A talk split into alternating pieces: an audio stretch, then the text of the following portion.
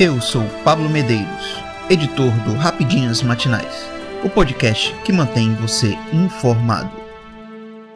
Novo governo apresenta PEC da transição com cerca de 200 bilhões de reais fora do teto de gastos. O vice-presidente eleito Geraldo Alckmin, PSB, foi ao Senado Federal no início da noite desta quarta-feira, 16, para apresentar uma sugestão de texto da proposta de emenda à Constituição PEC, que visa manter o pagamento do maior programa de distribuição de renda do país, o Auxílio Brasil, que voltará a se chamar Bolsa Família, em 600 reais, além do pagamento de 150 reais adicionais caso os pais tenham filhos de até 6 anos de idade apelidada de PEC da transição pelo relator do orçamento, senador Marcelo Castro, MDB. A proposta inicial prevê que o benefício social estará fora do teto de gastos a partir do próximo ano por tempo indeterminado. Com isso, o custo da continuidade do pagamento do auxílio, bem como o valor adicional, foi projetado em 175 bilhões de reais. Além do Bolsa Família fora do teto, a proposta deve permitir a destinação de 22 bilhões de reais de excesso de arrecadação para investimentos. Ou seja, se aprovada pelo Congresso Nacional, a emenda à Constituição irá permitir um furo de 197 bilhões de reais. Ela, minuta, retira do teto o Bolsa Família. Os 600 reais e os 150 reais por criança com menos de 6 anos de idade é o cuidado com o social, combater a fome, erradicar a pobreza e atender as crianças. Estamos retirando do teto o Bolsa Família e as crianças até 6 anos de idade.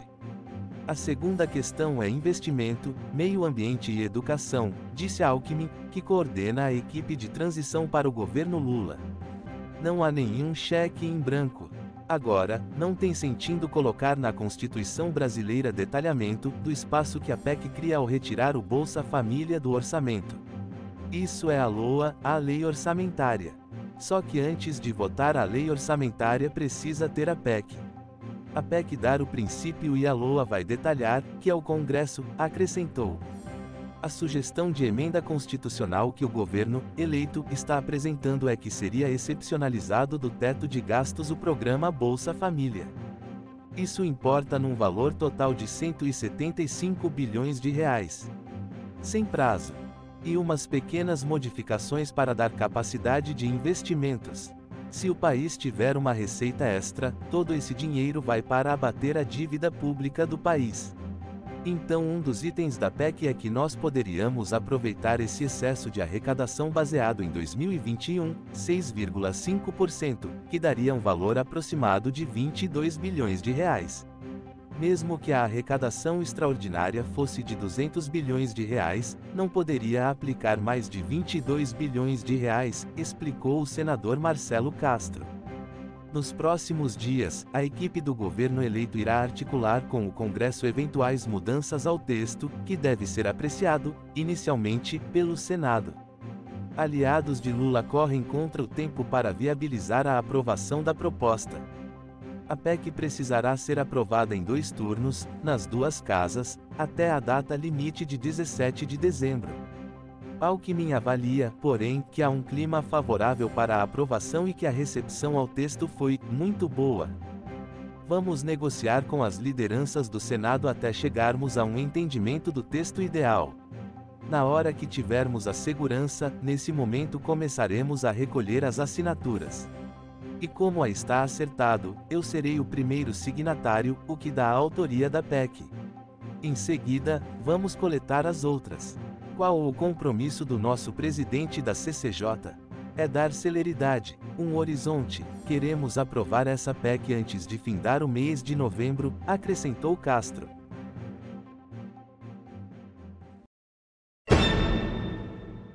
Rússia acusa Ucrânia e Polônia de tentarem causar confronto entre ela e OTAN. A Rússia acusou nesta quarta-feira, 16, a Ucrânia e a Polônia, na Organização das Nações Unidas, de tentarem provocar um confronto direto entre o país e a Organização do Tratado do Atlântico Norte, OTAN, alegando que Moscou foi responsável por um ataque com mísseis em território polonês que matou duas pessoas. As declarações completamente irresponsáveis feitas pelos líderes desses dois países não podem ser interpretadas de outra forma, disse ao Conselho de Segurança o embaixador russo na ONU, Vasily Nebenzia. O diplomata criticou em particular as palavras do presidente ucraniano, Volodymyr Zelensky, que insistiu em responsabilizar a Rússia pelo míssil e fez um apelo por uma resposta internacional contra Moscou. Segundo Nebenzia, as mensagens de Zelensky não são apenas uma tentativa de desinformação, mas uma tentativa consciente de envolver a OTAN, que está travando uma guerra por procuração contra a Rússia na Ucrânia, em um conflito direto com nosso país.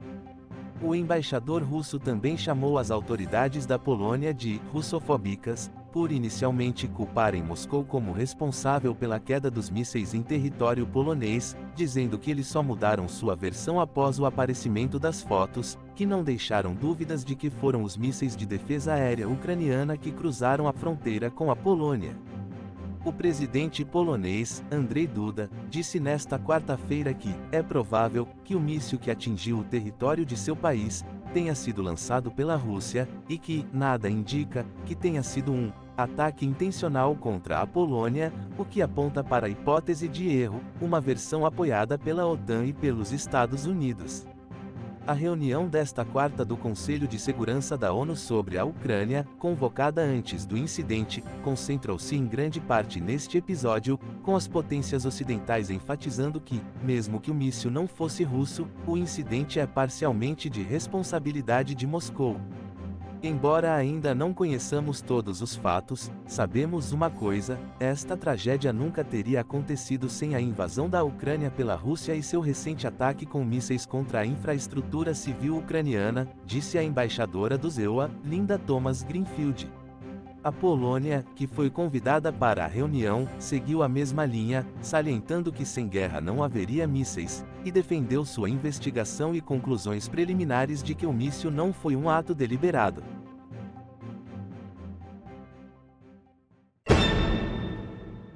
Ucrânia pede acesso imediato ao lugar da queda de míssil na Polônia para provar que Rússia é culpada. Após a declaração que apontaram que a Rússia não tem envolvimento direto com a queda de um míssil na Polônia que deixou duas pessoas mortas, a Ucrânia pediu nesta quarta-feira, 16, acesso imediato ao local em que o incidente aconteceu. A Ucrânia pede acesso imediato ao local do impacto para representantes de defesa e guardas de fronteira, reivindicou no Twitter o secretário do Conselho Nacional de Segurança e Defesa ucraniano, Oleksiy Danilov, acrescentado que deseja um exame conjunto do incidente. Estamos dispostos a entregar a prova do rastro russo que temos, afirmou. Moscou negou, formalmente, ser responsável por este lançamento. O secretário do Conselho Nacional de Segurança e Defesa da Ucrânia acrescentou que Kiev está esperando informações de seus parceiros, que concluíram que se tratava de um míssil ucraniano de defesa antiaérea.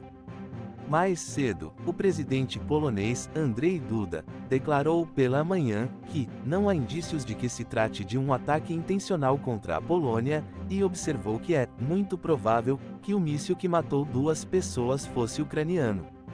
A defesa da Ucrânia estava lançando seus mísseis em várias direções e é altamente provável que um desses mísseis, infelizmente, tenha caído em território polonês, disse o presidente do país. Na mesma linha, o secretário-geral da Organização do Tratado do Atlântico Norte, OTAN, Jens Stoltenberg, disse que não há elementos que indiquem um ataque deliberado. Uma investigação sobre este incidente está em andamento e precisamos aguardar seu resultado mas não temos indicação de que isso foi resultado de um ataque deliberado, disse Stoltenberg a repórteres. O presidente ucraniano, Volodymyr Zelensky, não acredita no que a OTAN e a Polônia dizem. Em entrevista à agência de notícias Interfax Ucrânia, ele disse não ter dúvidas de que a explosão que matou duas pessoas na Polônia não foi causada por um míssil ucraniano. Eu não tenho dúvidas de que não foi nosso míssil, disse Zelensky à imprensa ucraniana. O presidente afirmou que acredita que a explosão de terça foi causada por um míssil russo, acrescentado que fundamentou suas conclusões em informações das forças ucranianas que ele só pode acreditar. Zelensky disse que acredita que a Ucrânia já deveria ter recebido acesso ao local da explosão. Se temos o direito de fazer parte da equipe de investigação. É claro, disse. Zelensky disse que Kiev não havia recebido uma proposta de Moscou para iniciar negociações de paz. O porta-voz do Kremlin, Dmitry Peskov, disse nesta semana que a Ucrânia não está interessada em promover conversas de paz com a Rússia. Eles não se comunicam conosco, disse Zelensky.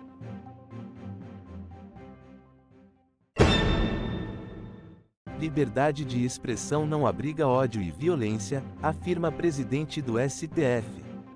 A presidente do Supremo Tribunal Federal, STF, Rosa Weber, utilizou seu tempo de fala na sessão plenária desta quarta-feira, 16, para opinar sobre as hostilidades que os ministros da corte sofreram durante viagem a Nova York, nos Estados Unidos, onde participaram do Lead Brasil Conference, evento organizado pelo grupo de líderes empresariais ligado ao Grupo Doria. Segundo a mandataria, o conceito de liberdade de expressão não abriga agressões e manifestações que incitem ódio e violência, inclusive moral.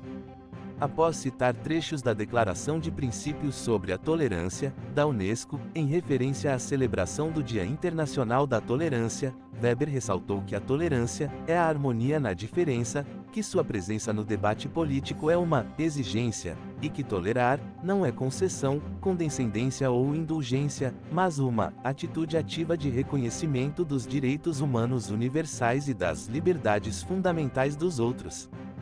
As manifestações de Rosa referem-se aos questionamentos sofridos pelos ministros do Supremo Tribunal Federal, STF, de manifestantes em solo norte-americanos. No início da semana, um brasileiro anunciou no Twitter que acionou a polícia local, em Washington, contra o ministro Alexandre de Moraes após o membro do judiciário ameaçar a sua filha de 17 anos.